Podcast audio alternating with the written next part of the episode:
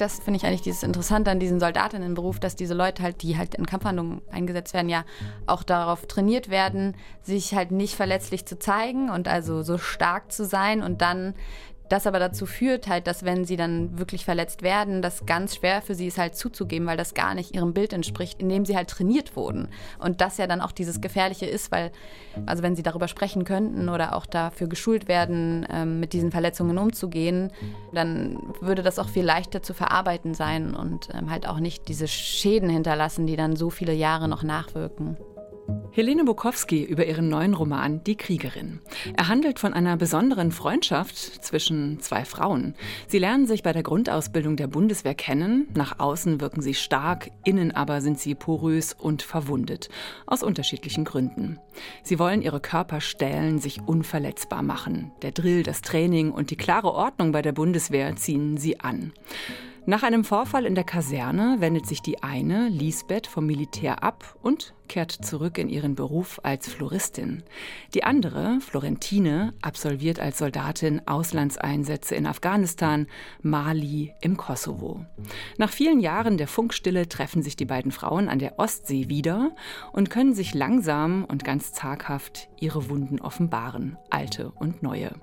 Helene Bukowski nimmt uns mit in ihrem zweiten Roman in eine Welt von Soldatinnen. Das ist eine Welt, die vielen fremd sein dürfte.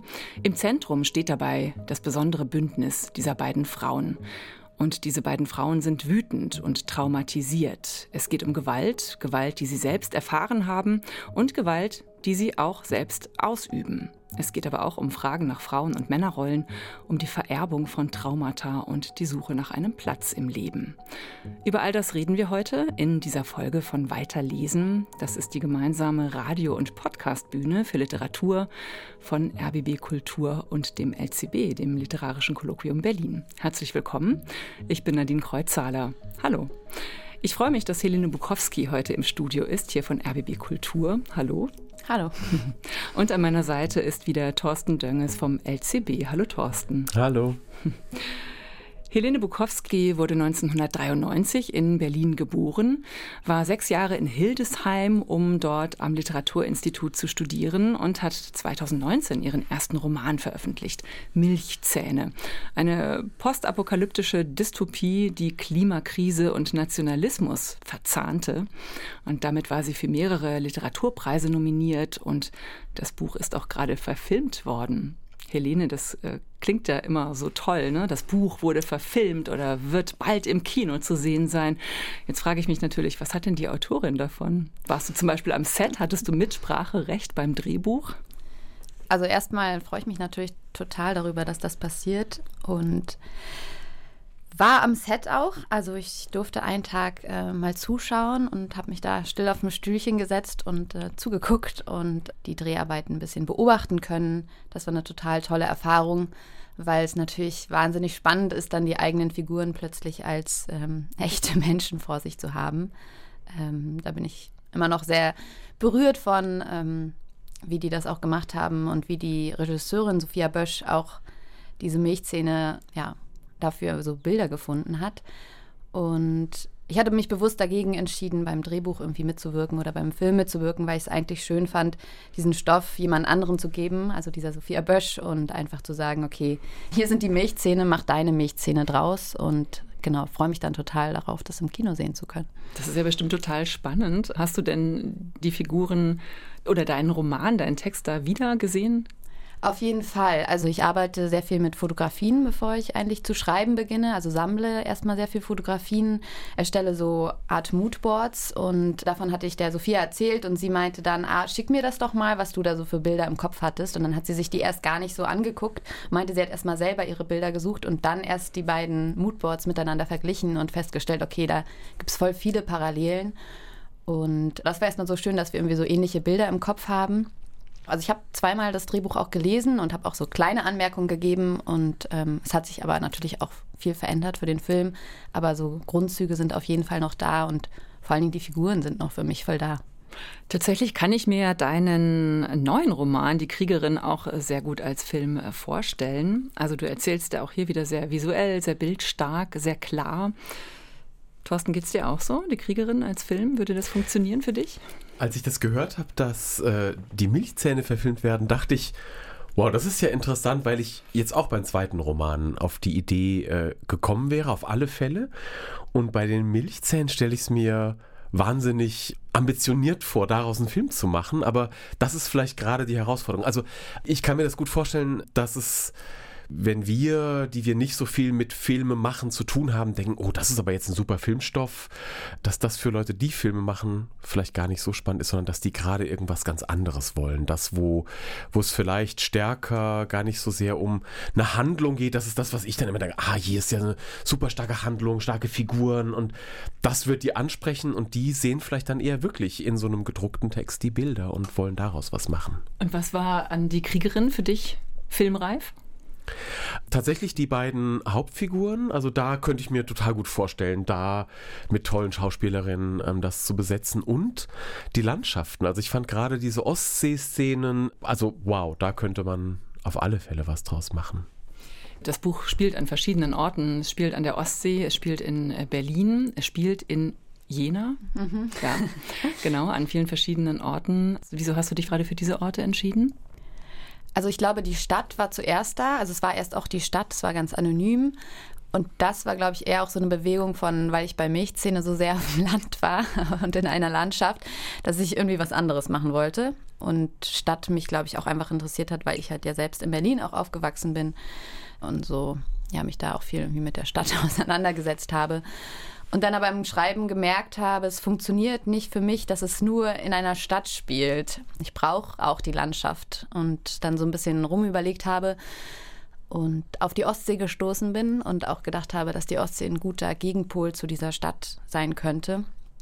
Und auch weil ich, also das ist auch wieder so ein persönlicher Bezug, halt auch viel als Kind an der Ostsee war und da auch viele Bilder dann hochkommen. Und das funktioniert dann immer gleich bei mir besser, wenn ich so sehr konkrete Vorstellungen von Orten habe. Da ist eine Parallele äh, zu deiner Hauptfigur Lisbeth. Für die ist ja die Ostsee auch ein Glücksort ihrer Kindheit. Jetzt sagst du gerade, du brauchst immer Bilder zum Schreiben, damit auch äh, ein Text äh, entsteht. Wir haben uns ja schon mal getroffen. Ich durfte deine Buchpremiere in Berlin äh, moderieren. Da hast du erzählt, dass auch ein ganz konkretes Foto, eine Fotografie Ausgangspunkt war für diesen Roman. Und zwar waren darauf äh, Soldatinnen abgebildet. Was war das für ein Bild? Genau, das war eine Fotografie von einer israelischen Fotografin, die israelische Soldatinnen fotografiert hat. Also es ist eine ganze Reihe und ich habe so eine Fotografie-Seite auch abonniert gehabt mal bei Facebook und die haben mir immer so äh, junge Fotografinnen in die Timeline gespült und da war dann diese Reihe mit dabei und Oft ist es so, dass ich erstmal einfach Bilder sammle, wo ich gar nicht weiß, was eigentlich mit denen passiert, einfach weil sie mich ästhetisch irgendwie ansprechen. Und auf diesem Bild waren zwei junge Frauen in einer Uniform zu sehen, die so einen Selfie-Stick gehalten haben und sich vor so einem Landschaftspanorama fotografiert haben. Und ich glaube, das Bild hat mich eigentlich eher wegen dieser Stimmung angesprochen, weil es so pastellig ähm, daherkommt.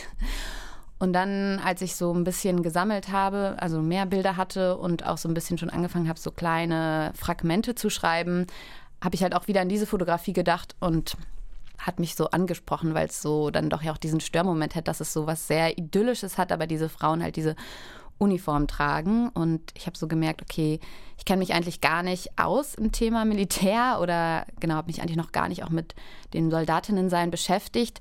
Und aber auch, glaube ich, gerade deswegen, das war so spannend für mich, weil es so ein Bereich ist, in dem ich mich nicht auskenne. Und dann dachte ich, okay, ich fange jetzt mal an, ein bisschen in diese Richtung zu recherchieren. Das war für mich als Leser tatsächlich auch verblüffend, weil beim Nachrichtenhören man dann ja immer mitbekommt, äh, bei Gelöbnissen oder so, dass die Bundeswehr in der Mitte der Gesellschaft steht und äh, dass diese Auslandseinsätze für uns alle ausgeführt werden. Aber dafür beschäftigen wir uns alle verblüffend wenig mit den Menschen, die da halt hingehen, die da ähm, im Einsatz sind. Und zum Teil eben auch in kriegerischen Auseinandersetzungen. Das wird dann halt nicht so genannt oder das ist ein ganz seltsamer, verschwurbelter Umgang. Das ist mir eben beim Lesen dieses Buches auch aufgefallen, weil ich dann dachte, interessant, dass ich noch nie einen Gegenwartsroman gelesen habe, ähm, wo es darum geht und das fand ich allein schon äh, sehr, sehr erstaunlich dass mir das beim Lesen jetzt so auffiel, dass das so eine Leerstelle tatsächlich auch für mich als Leser war. Ja. Ich habe das Gefühl, das ist auch so ein bisschen diese linke Bubble oder so, dass man da so wenig Berührungspunkte hat. Also, dass die Männer, die ich kannte, die haben eigentlich alle verweigert oder waren im Altersheim oder genau, haben so andere Arbeiten gemacht und dadurch ist es so ganz weit weggerückt, obwohl es natürlich für viele Leute sehr präsent ist in ihrem Leben. Ja, tatsächlich ähm, geht es mir genauso. In meinem bekannten Freundeskreis habe ich auch keine Soldaten oder Soldatinnen. Man kommt tatsächlich wenig in Berührung mit diesem Teil äh, der Gesellschaft. Das ist ja auch gerade jetzt vor diesem Hintergrund, ja, Waffenlieferungen, Kriegsgeschehen in der Ukraine. Wie verhält sich die Weltgemeinschaft dazu, dass das ja jetzt gerade wieder so aktuell wird und diese Fragen so aufploppen? Darum geht es in diesem Roman natürlich nicht, weil du hast den ja auch äh, viel früher geschrieben, aber trotzdem läuft das so als Hintergrundfilm mhm. ab. Ne? Ich fand besonders schön als Grundidee, dass er ja nicht nur die Ostsee als einen Hauptort für diese Figuren da ist, sondern zum einen eben diese militärischen Auslandseinsätze und zum anderen, dass Lisbeth auf einem Kreuzfahrtschiff als Floristin irgendwann arbeitet und diese zwei sehr, sehr unterschiedlichen Arten von nennen wir es mal, Westeuropäern in der Welt unterwegs zu sein. Also auf dem Kreuzfahrtschiff mit maximaler Blumendeko und diesen geschnitzten Eisfiguren und immer zu viel Alkohol und äh, so einem bisschen angeschickerten Kichern, dass man sich dazu vorstellen kann. Und dann aber diese Auslandseinsätze. Also, dass das eben so diese beiden Pole sind, Deutsche unterwegs in der Welt, fand ich ähm, auch als Konstruktionsidee des Romans verblüffend anregend. Ja, ich finde, dieser Kontrast, der kommt ja schon durch, wenn man sich das Cover deines Buches anschaut. Das ist ein sehr schönes Cover. Darauf zu sehen ist eine zarte Blume in Pastellfarben und darauf prangt eben auch in so einem dunklen Lila der Titel Die Kriegerin. Das ist ja schon an sich ein Kontrast. Ja, hier kommt das Harte, die Kriegerin, zusammen mit dem Zarten, mit dem Schönen, nämlich der Blume das bringt deinen ganzen Roman schon gut auf den Punkt, finde ich. Jetzt hast du dich entschieden, eben dafür Lisbeth als Floristin arbeiten zu lassen. Erst in einem Laden, dann eben auf diesem Kreuzfahrtschiff. Was war denn deine Idee dabei? Warum unbedingt Blumen? Warum unbedingt Floristin? Mir ist da ganz platt dieses Antikriegslied auch eingefallen, ja. Where have all the flowers gone? Sag mir, wo die Blumen sind. Genau, also der Anfang ist meist immer etwas Persönliches und das war einfach so ein Interesse für Pflanzen und demnach auch Blumen und fand irgendwie diesen Floristinnenjob erstmal auch einfach so was Interessantes und habe mich dann, wie eigentlich auch beim Soldatinnen-Thema, mehr damit auseinandergesetzt und vor allen Dingen auch in einem Blumenladen recherchiert. Also war dann da und habe mal mir diese Arbeit so angesehen und äh, die Floristinnen dort sehr viel gefragt und einfach gemerkt ganz schnell, dass es halt nicht dieses oberflächliche, dieses glatte ist, was ich erst angenommen habe oder dieses zarte, also ich erzähle gar nicht, ich habe mir das mal so vorgestellt, man nimmt dann so ein paar Blumen locker zusammen, verkauft die da und ähm, trinkt vielleicht noch so ein Espresso, während man mit den Kundinnen spricht und dann aber in dieser Recherche gemerkt, dass es eigentlich ein sehr harter Job ist. Also die müssen ja immer extrem früh aufstehen, um auf diese Großmärkte zu gehen. Diese Arbeit an sich mit diesen Pflanzen greift natürlich auch den Körper an. Also die haben dann erzählt, wie dieser Saft halt die Haut verletzt und immer die Hände zu benutzen, ist ja auch einfach schon eine starke körperliche, ja, also das zeigt sich dann auch schnell so, dass dieser Körper halt da so gebraucht wird für diese Arbeit. Und das hat mir dann natürlich gefallen, dass es halt nicht so dieses Erwartbare ist, sondern eigentlich da so viel mehr dahinter liegt. Und diese Widersprüchlichkeit davon finde ich dann immer ganz spannend.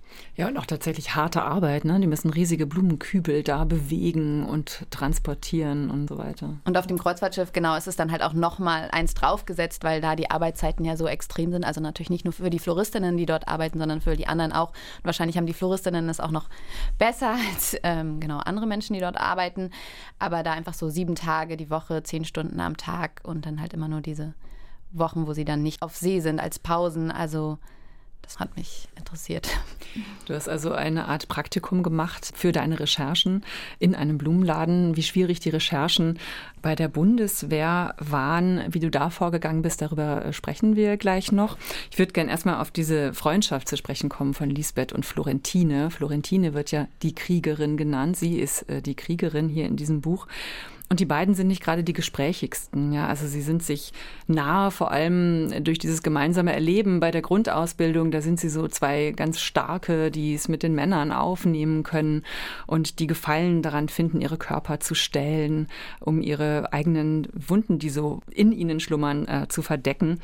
Die beiden haben auch eine Freundschaft, die eher so ohne Worte, aber dafür auf so einer körperlichen Ebene funktioniert. Keiner sexuellen Ebene, aber doch einer sehr stark körperlich definierten Ebene. Sie verausgaben sich auch gerne, gehen an ihre Grenzen.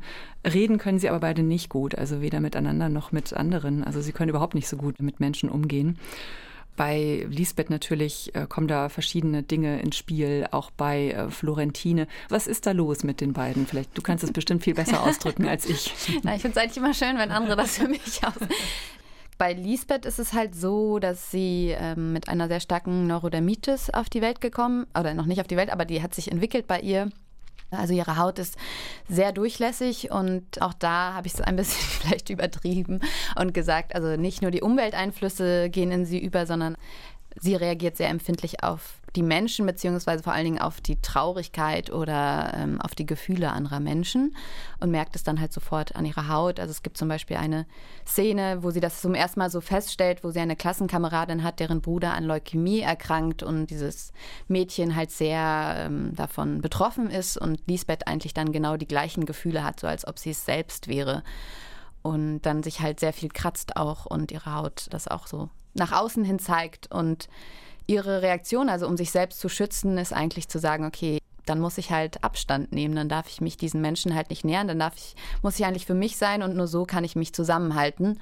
Und je länger man das macht, desto mehr wird es natürlich auch so ein sehr, sehr dicker Panzer, der dann ganz schön schwer ist aufzubrechen. Und also diesen Panzer hat sie schon und dann begegnet sie eigentlich der Kriegerin, die in meinen Augen eigentlich so was Ähnliches gemacht hat, also sich auch so einen Panzer zugelegt hat und das vor allen Dingen durch die Großmutter, aber das vielleicht muss ich gar nicht so ausführen, oder? Das können wir vielleicht später nochmal erklären. Also da geht es halt um Traumata, die gar nicht sie selber erlebt hat, sondern die Großmutter im Zweiten Weltkrieg durch Flucht und äh, Vertreibung, durch äh, Schuld. Das wabert auch noch so als äh, Hintergrund mit in diesem Roman, was ich sehr schön finde. Es gibt äh, wirklich sehr viele Ebenen, auf denen sich äh, dieser Roman bewegt.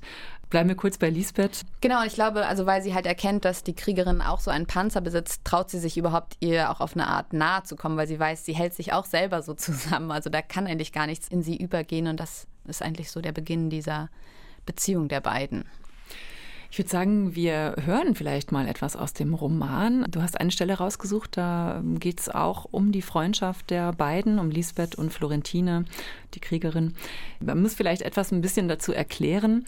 Die beiden haben sich ja während der Grundausbildung der Bundeswehr kennengelernt. Dann bricht Lisbeth diese Ausbildung ab, weil sie vergewaltigt wird in der Kaserne. Und danach verlieren sich die beiden Freundinnen aus den Augen. Und äh, Jahre später treffen sie sich äh, durch Zufall an der Ostsee wieder, wo Lisbeth in dem Bungalow übernachtet, in dem sie auch glückliche Zeiten ihrer Kindheit verbracht hat. Und das wird zu einer schönen Regelmäßigkeit. Die beiden treffen sich dort in regelmäßigen Abständen. Lisbeth ist mittlerweile auf einem Kreuzfahrtschiff und hat Mann und Kind zurückgelassen. Und jetzt hören wir mal die Begegnung zwischen Lisbeth und der Kriegerin Helene Bukowski. Sie erreichten den Bungalow am späten Nachmittag. Er wirkte glatt und anonym. Sogar die Einfahrt hatte der Besitzer erneuert.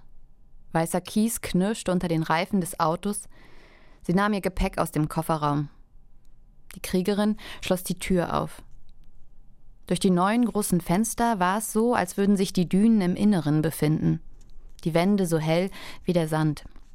Wie schon bei ihrem letzten Aufenthalt verbrachten sie auch diesmal die Vormittage mit ausführlichen Spaziergängen am Strand.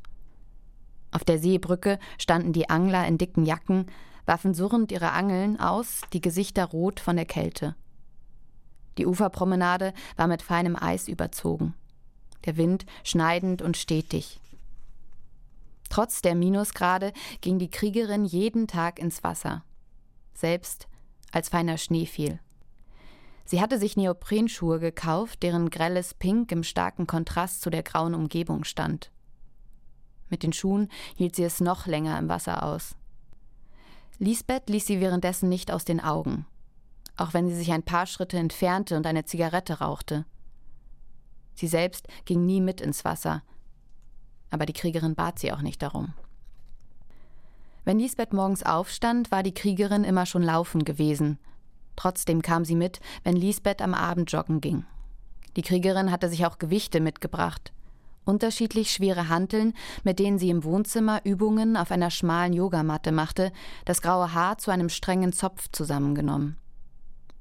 Abends, wenn Lisbeth zu Bett ging, blieb die Kriegerin vor dem Fernseher, sappte sich durch das Programm, zögerte es hinaus, schlafen zu gehen. Auf Lisbeths Nachfrage erklärte sie, dass sie sich längst an wenig Schlaf gewöhnt habe. Fünf Stunden reichen mir. Die Nächte waren ruhiger, aber tagsüber spürte Lisbeth, wie nahe sie Berlin war. Dass sie hier nur in ein Auto steigen müsste und in kürzester Zeit wieder da wäre. Bei dem Gedanken verengte sich ihr Brustkorb, spannte ihre Haut. Wenn sie am Strand auf Männern mit Kindern traf, wandte sie sich ab, lief schneller. Immer war es die Kriegerin, die kochte. Wenn Lisbeth anbot, ihr in der Küche zu helfen, schüttelte sie den Kopf. Manchmal schaffte es Lisbeth, sie zu überreden, abends in ein Restaurant an der Strandpromenade zu gehen. Dort tranken sie einen leichten Wein oder dunkles Bier. Die Kriegerin bestellte jedes Mal das teuerste Fleisch, das es auf der Karte gab. Für irgendetwas muss ich ja das ganze Geld ausgeben, das ich fürs Kopf hinhalten bekomme. Wenn die Teller kamen, aß sie das Fleisch zuerst. In den Beilagen stocherte sie nur herum. Einmal, als sie zum Rauchen vor die Tür des Lokals gegangen waren, sagte die Kriegerin zu Lisbeth: Du weißt genau, wie man sich an solchen Orten zu verhalten hat, dass man sich die weiße Stoffserviette auf den Schoß legen muss beim Essen und sie nicht neben den Teller liegen lassen darf, welches Besteck das Richtige ist und wie man es hält, von welcher Seite die Kellnerin den Teller abräumt, dass man das Glas, wenn einem nachgeschenkt wird, nicht anhebt, sondern stehen lässt. Ich aber komme mir immer so vor, als hätte ich mir unrechtmäßig Zutritt verschafft, als wäre es nur eine Frage der Zeit, bis ich enttarnt und an den Haaren aus dem Lokal gezogen werde. Lisbeth zuckte mit den Schultern und aschte ab. Ich sehe es tagtäglich auf dem Kreuzfahrtschiff, was erwartest du? fragte sie und sah der Kriegerin in das im Schatten liegende Gesicht. Ich kopiere bloß, was ich beobachtet habe. Bist du früher nie in solchen Restaurants gewesen? Lisbeth schüttelte den Kopf. Ich weiß überhaupt nichts von dir, sagte die Kriegerin, trat ihre Zigarette aus, zündete sich eine neue an, drehte das Gesicht, so dass das Licht über der Eingangstür darauf fiel. Denkst du, du bist einer dieser Türme aus Kiefernholzblöcke? Aus diesem Spiel, das man als Kind gespielt hat, bei dem man die Steine herausziehen muss, ohne dass der Turm zusammenfällt? Du scheinst zu glauben, dass du einstürzt, solltest du auch nur etwas von dir hergeben. Lisbeth hob die Augenbrauen. Und du? Was verrätst du mir über dich? Die Kriegerin grinste, schwieg, sah in eine andere Richtung. Wieder im Restaurant an ihrem Tisch sprachen sie kein einziges Wort. Nach dem Essen gingen sie über den Strand zurück, der Sand war gefroren. Am nächsten Tag fingen sie zeitgleich an, Blut zu verlieren. Beim Anblick des rot getränkten Toilettenpapier wurde Lisbeth schlecht. Sie spülte es herunter und legte sich die Hände auf den Bauch. Als Lisbeth aus dem Bad kam, sagte die Kriegerin Blutsbrüder und hielt ihr ihre eigenen blutigen Finger unter die Nase. Während der Grundausbildung hatte sie einmal denselben Witz gemacht. Aber auch damals hatte Lisbeth nicht nach ihren Fingern gegriffen und war den Schwur eingegangen. Den Tag verbrachten sie auf dem ausladenden Sofa im Wohnzimmer, dösten, sahen Dokumentationen, tranken Tee aus gläsernen Bechern. Erst am Nachmittag stand Lisbeth auf. Sie fühlte sich benommen, trat nach draußen. Lief rauchend mehrere Runden um den Bungalow, ging auch Richtung Straße, schnitt dort ein paar Zweige aus einer Hecke, ohne genau hinzusehen, stellte sie, zurück im Wohnzimmer, in einer Vase auf den Tisch. Bereits am nächsten Tag platzten die Knospen auf, während sie am Strand spazieren waren. Der Geruch stand im ganzen Bungalow, als sie zur Tür hereinkam. Erst jetzt erkannte Lisbeth, dass sie die Zweige einer Weißdornhecke abgeschnitten hatte. Der Geruch vermischte sich mit dem Geruch von Erbrochenem. Die Zeit lief rückwärts. Innerhalb von Sekunden lag Lisbeth auf glänzendem Linoleum, das Licht so hell, als würde sie direkt in eine Lampe schauen, als hielte jemand bei einem Verhör den Schirm in ihr Gesicht und wehe du blinzelst. Die Kriegerin musste sie schütteln, damit sie aus der Situation herausfand. Ihr Kopf dröhnte. Ohne ein Wort zu sagen, nahm die Kriegerin die Zweige aus der Vase, trug sie nach draußen. Lisbeth hörte, wie sie eine der Mülltonnen öffnete und wieder schloss. Danke, sagte sie zur Kriegerin, nachdem sie wieder hereingekommen war. Nicht dafür, sagte die Kriegerin entschieden. Vielen Dank, Helene Bukowski, mit einem Auszug aus ihrem neuen Roman Die Kriegerin. Was wir hier erfahren an dieser Stelle, finde ich, sind ganz gut. Zum einen diese Verwundungen, diese Verletzungen, die die beiden mit sich herumtragen.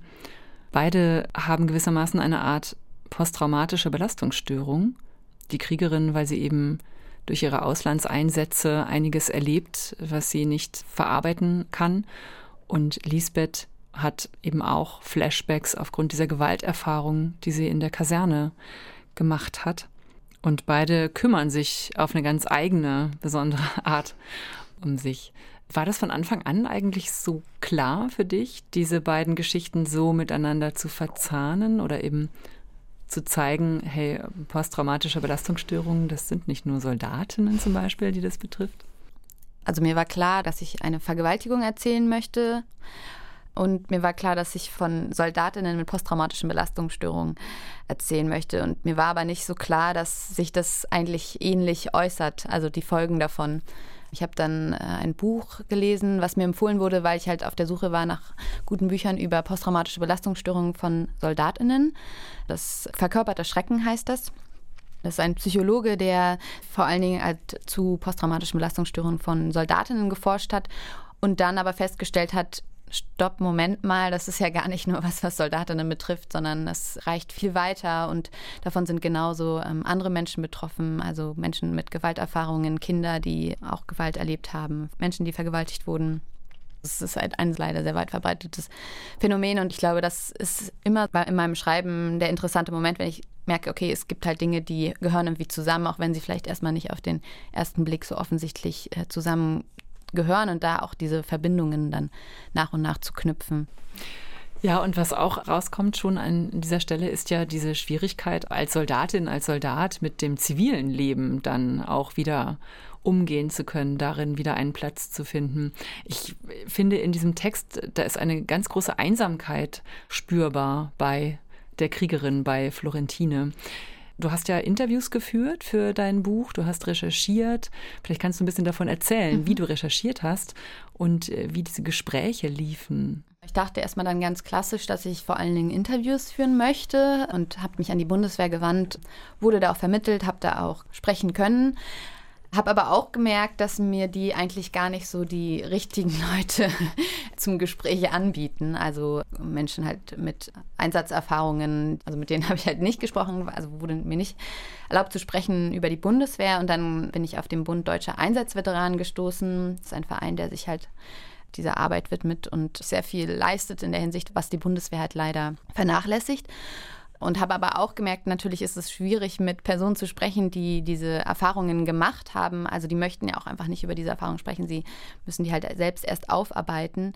Und bin eigentlich so zeitgleich dann auf sehr viel Literatur gestoßen, die sich äh, mit dem Thema auseinandersetzt und halt auch Berichten von Soldatinnen, die dann geschafft haben, irgendwie das auch öffentlich zu machen.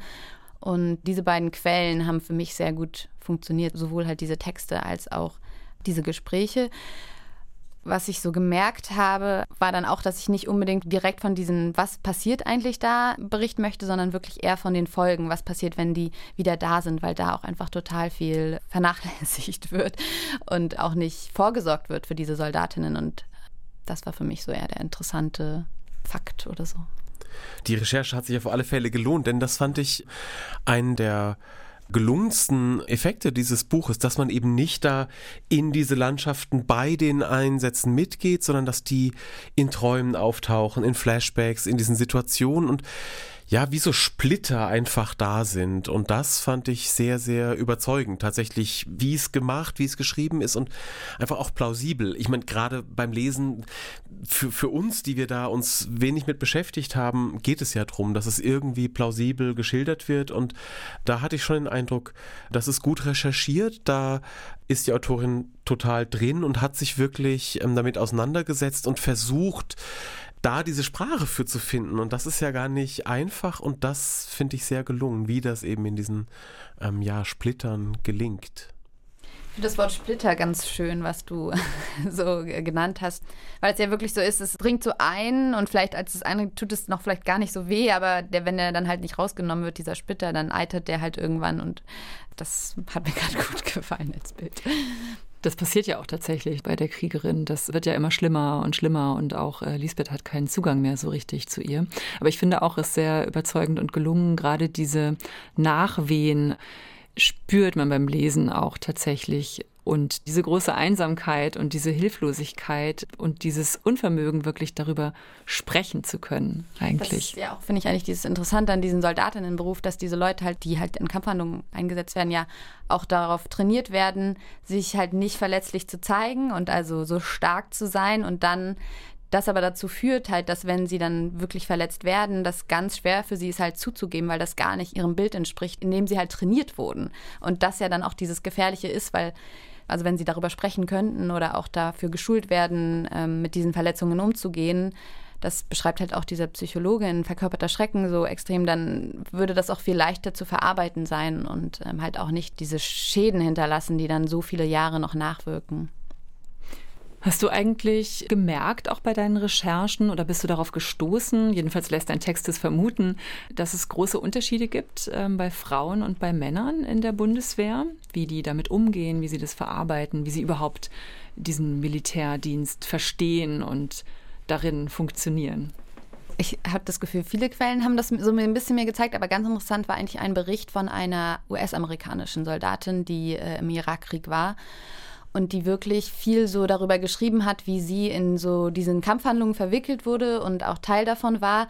Und dann aber beim Wiederkommen, ähm, also und auch in Zurückkehren in die USA eigentlich trotzdem eher als Frau gesehen wurde, also nicht als Soldat, sondern als Frau in der caregebenden Rolle. Also nur weil sie halt eine Frau war, dann irgendwie gesagt wurde, okay, aber du, du könntest doch irgendwie mit denen sprechen, vielleicht hast du noch mal einen anderen Zugang und ganz vergessen wurde, dass sie ja selbst auch genauso ähm, involviert gewesen ist. Also dass sich dann sozusagen ihr Geschlecht über alles andere gelegt hat und das fand ich so absurd, dass selbst bei Soldaten und Soldatinnen dann plötzlich da so eine Trennung aufkommt, obwohl die ja eigentlich das Gleiche erlebt hat und daher einfach sich mal wieder so zeigt, was in unserer Gesellschaft eigentlich passiert, ja. Ja, das ist ja sowieso interessant und ja auch etwas, was sich durch deinen Roman zieht. Dieses Nachdenken über äh, typisch Mann, typisch Frau, über diese Frauenrollen, Männerrollen, diese verschiedenen Sichtweisen auch der Gesellschaft auf Mütter, auf Soldaten, auf Soldatinnen. Ich würde gern zur nächsten Textstelle kommen. Du hast noch eine Lesung vorbereitet und da hören wir direkt etwas von Florentine, der Kriegerin, die Lisbeth einen Brief aus ihrem Einsatz in Afghanistan schreibt. Genau, das muss man vielleicht auch noch so dazu sagen. Also die sprechen ja nicht so richtig miteinander, aber die Kriegerin oder Florentine versucht eigentlich schon mit Lisbeth zu sprechen und ihre Formen sind halt die Briefe. Und das ist jetzt einer dieser Briefe. Liebe Lisbeth, aus meiner neuen Kompanie falle ich heraus. Schon in der Vorbereitung für den Einsatz habe ich die Blicke gespürt, mir aber eingeredet, ich würde sie mir einbilden. Selbst dann noch, als ich bemerkte, dass mir wirklich nie ein Platz angeboten oder ein Stuhl freigehalten wird. Dasselbe Spiel auch hier im Einsatz. Ich lache darüber, als würde es mich nicht tangieren. Die Jungs umarmen sich untereinander oft und viel. Mich übergehen sie. Sie schrecken vor mir zurück, sehen meinen Körper als den einer Frau, nicht als den eines Kameraden. Das letzte Mal berührt worden bin ich von Malik, kurz bevor ich zum Flughafen gefahren bin. Ich habe Angst, dass das Bedürfnis, Halt zu suchen, so stark wird, dass ich mich einfach fallen lasse und gegen jemanden lehne. Ich muss wachsam bleiben. Zum ersten Mal überhaupt verfluche ich hier die Toilettenvorschriften. Das Protokoll sieht es vor, dass immer jemand in meiner Nähe bleiben muss, während ich pinkle. Ich gehe in die Hocke und versuche mir die Demütigung nicht anmerken zu lassen, während ich mit dem blößten Hintern gut sichtbar im Staub sitze, jederzeit angreifbar, weil sich in dieser Position einfach nicht vernünftig eine Waffe halten lässt. Mein letzter Zug hat sich nie daran gestört, hier verdrehen sie die Augen und demonstrieren ihre Überlegenheit, indem sie beim Gehen pinkeln und dafür noch nicht einmal die Zigarette aus dem Mund nehmen. Wenn wir auf Patrouille sind, ermahnen sie mich, dass ich mich doch bitte im Hintergrund halten soll, weil die Afghanen sich angeblich an Frauen in Uniform stören. Dass mein Geschlecht bei der Bevölkerung bei meinen bisherigen Einsätzen nie ein Problem gewesen war, wollen sie nicht hören. Ich mache gute Miene zum bösen Spiel. Ich weiß, dass Sie Wetten abgeschlossen haben, wie lange ich durchhalten werde. Als wäre ich zum ersten Mal in Afghanistan, als hätte ich noch nie ein Gefecht erlebt und als hätte ich im Vorfeld nicht gewusst, was mich erwartet. Mir bleibt nur immer wieder zu zeigen, dass ich vor nichts zurückschrecke. Jede Leiche, die wir finden, sehe ich mir an. Auch die verbrannte Frau, die man vor das Tor des Feldlagers gelegt hat und die kurze Zeit später im Einsatzlazarett an ihren Verbrennungen gestorben ist, habe ich mir angeschaut. Trotzdem lauern die anderen jedes Mal wie hungrige Hunde darauf, dass mir doch noch das Gesicht entgleist. Es kommt mir vor, als hätten wir alle die Hand auf eine heiße Herdplatte gelegt, darauf wartend, wer es zuerst nicht mehr aushält und zurückzuckt. Ich kann das verbrannte Fleisch bereits riechen. Wer wird verstehen, was ich hier erlebe, was es mit mir macht, wer ich dadurch werde? Das meiste, was bei einem solchen Einsatz passiert, wird in Deutschland ausgeblendet. Nur die richtig schlimmen Sachen schaffen es in die Nachrichten, wie die Gefechte, bei denen Soldaten fallen oder wenn mehr als fünf Zivilisten unter den Opfern waren. Ich habe es dir nicht erzählt, aber als ich das letzte Mal aus dem Einsatz wieder da war und in meiner Uniform am Bahnhof stand, wurde ich angespuckt. Soldaten seien Mörder, ich solle mich was schämen, vor allem als Frau. Ich dachte, ich komme stark aus diesem Einsatz zurück, und ich dachte, ich komme stark aus diesem Krieg zurück, aber stattdessen merke ich, wie ich immer brüchiger werde, wie ich kurz davor bin, die Hand zurückzuziehen. Wie lange schaffe ich es noch, mich zusammenzuhalten? Der Anblick des Gebirges hilft mir dabei. Heute Morgen kam es mir vor, als könnte ich jeden einzelnen Stein erkennen, so gut war die Sicht. In meiner hellen Flecktarnuniform sehe ich aus wie die Oberfläche der Berge, werde selbst zum Felsen. Es wäre ein einfaches, zwischen den Hängen zu verschwinden. Letzte Nacht waren wir unterwegs zu einem anderen Stützpunkt und haben im offenen Feld ein Lager für eine Nacht aufgeschlagen. Ich habe am Feuer gesessen und den Insekten dabei zugesehen, wie sie in die Flammen fliegen. Die Funken haben sich über uns in der Dunkelheit verloren. Niemand hat gesprochen. Auch alle anderen Geräusche wurden von unserem Schweigen geschluckt. Wie es wohl wäre, hier die Flucht zu ergreifen, habe ich mich gefragt, einfach aufzustehen, den Lichtkreis zu verlassen und in die Dunkelheit zu gehen, in die Nacht, tief hinein in dieses Land, das mir trotz all der Zeit, die ich hier schon verbracht habe, fremd geblieben ist. Dieses Land, das ich auf Distanz zu mir gehalten habe, weil es mir so aufgetragen wurde, aber auch aus Selbstschutz weil mein Verhalten hier nicht möglich wäre, wenn es mir etwas bedeuten würde. Wenn ich beim Base Day meine Stube im Feldlager eine Nacht für mich allein habe, tusche ich mir manchmal nach dem Zähneputzen im Toilettencontainer die Wimpern. Es ist der Versuch, mich daran zu erinnern, dass ich mehr bin als ein Soldat, aber mit jedem Tag fällt es mir schwerer, mir ein Leben ohne Waffe vorzustellen. Sie in meiner Hand zu halten, ist inzwischen so alltäglich, dass ich nicht eine Sekunde zögere, wenn ich Hunde von draußen, die an Tollwut erkrankt sind, exekutieren muss. Ich übernehme diese Arbeit sogar gerne. Oft muss ich dabei an dich denken, wie du auf der Lichtung gestanden hast und den Hund erschossen hast. Ich wünschte, ich könnte die Zeit zurückdrehen und dich davon abhalten, dass du die Grundausbildung abbrichst. Dann wärst du jetzt hier an meiner Seite, wir würden uns gegenseitig einen Stuhl frei halten und uns beim Pinkeln sichern. Einmal dachte ich, der Feldwebel von damals wäre mit mir im Einsatz, aber es war nur ein anderer, der ihm ähnlich sieht und sich ähnlich verhält. Die Soldatinnen hier im Feldlager warnen sich gegenseitig vor ihm. Anzeigen tut ihn niemand. Ich tue so, als würde ich nichts davon mitbekommen. Statt ihn also einfach wie die Straßenhunde zu erschießen, schweige ich und konzentriere mich auf den Sand, der kompakt ist und auf der Haut und in den Augen brennt. Ich werde nicht verhindern können, dass ich auch dieses Mal einzelne Körner mit nach Deutschland bringe. Sie verfangen sich überall. Ich hoffe, du hältst dich aufrecht. Vielen Dank, Helene Bukowski, noch einmal aus Die Kriegerin, ihrem neuen Roman. Was mich ähm, sehr interessiert, ist, wie du die Struktur gefunden hast. Wir haben jetzt ja einen der Briefe, die Lisbeth bekommt, gehört. Wir haben schon auch eine Passage aus der fortlaufenden Gegenwartsebene gehört. Und dann gibt es ja diese Rückblicke, wo wir von der Kindheit an die Geschichte miterleben. Und das ist ja wahrscheinlich immer auch total spannend beim Schreiben, einfach zu gucken, okay, ich habe jetzt Figuren, ich habe ungefähr eine grobe Handlung, aber wie bringe ich das dann in eine Form? War das von Anfang an klar, dass das die Struktur sein wird? Oder hast du da sehr lange dran gebastelt? Oder wie war das? Ich glaube, ich habe sehr lange dran gebastelt. auch so in der Reihenfolge, wie, wie eigentlich erzählt wird. Es war zum Beispiel zu Beginn eigentlich mal, dass es anfängt, dass die Kriegerin verschwunden ist. Also eigentlich, was jetzt der zweite Teil ist, war mal der erste Teil. Und dann aber gemerkt, okay, ich verzettel mich. Also das habe ich eh beim Schreiben ganz viel, dass es ganz chaotisch ist. Lange, lange Zeit, weil ich eigentlich gar nicht so weiß, wo geht die Reise hin, ähm, was ist so der Bogen, der da erzählt wird.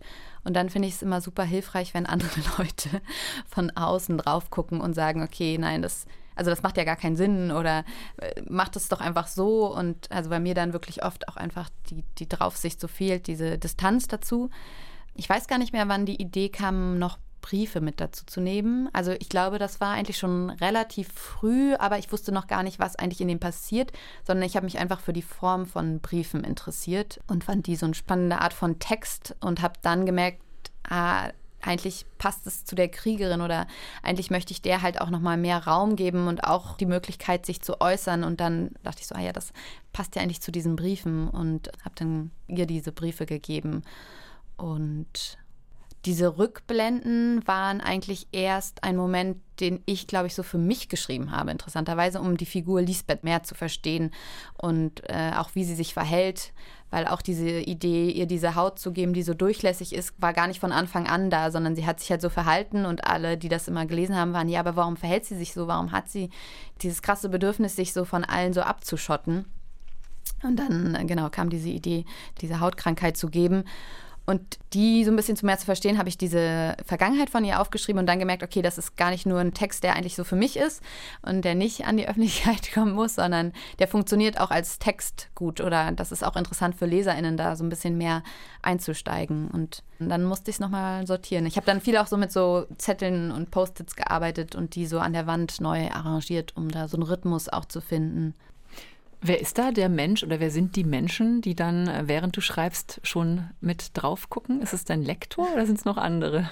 Also es ist auch mein Lektor, aber der kommt eigentlich zu einem späteren Zeitpunkt, weil ich habe das Gefühl, wenn so ein Text noch so jung ist oder noch so verletzlich, braucht es eher Menschen, mit denen ich einfach ein extremes Vertrauensverhältnis habe. Und in dem Fall ist es mein Ex-Freund Nick Julian Lehmann. Ich nenne jetzt hier den Namen, weil er hat auf jeden Fall sehr viel Credits verdient. Bei Milchzähne hat er schon ganz viel mit mir an der Dramaturgie gearbeitet und auch jetzt bei dem Buch also wir treffen uns dann einfach und wir reden auch manchmal dann einfach über den Plot. Das hilft mir zum Beispiel auch ähm, den dann so zusammen zu entwickeln und dann aber auch immer wieder einfach im Gespräch zu bleiben. Und äh, genau, der hat es dann auch sehr oft gelesen und immer wieder auch Ideen reingebracht, wie man was umstellen könnte oder wieder was logischer ist.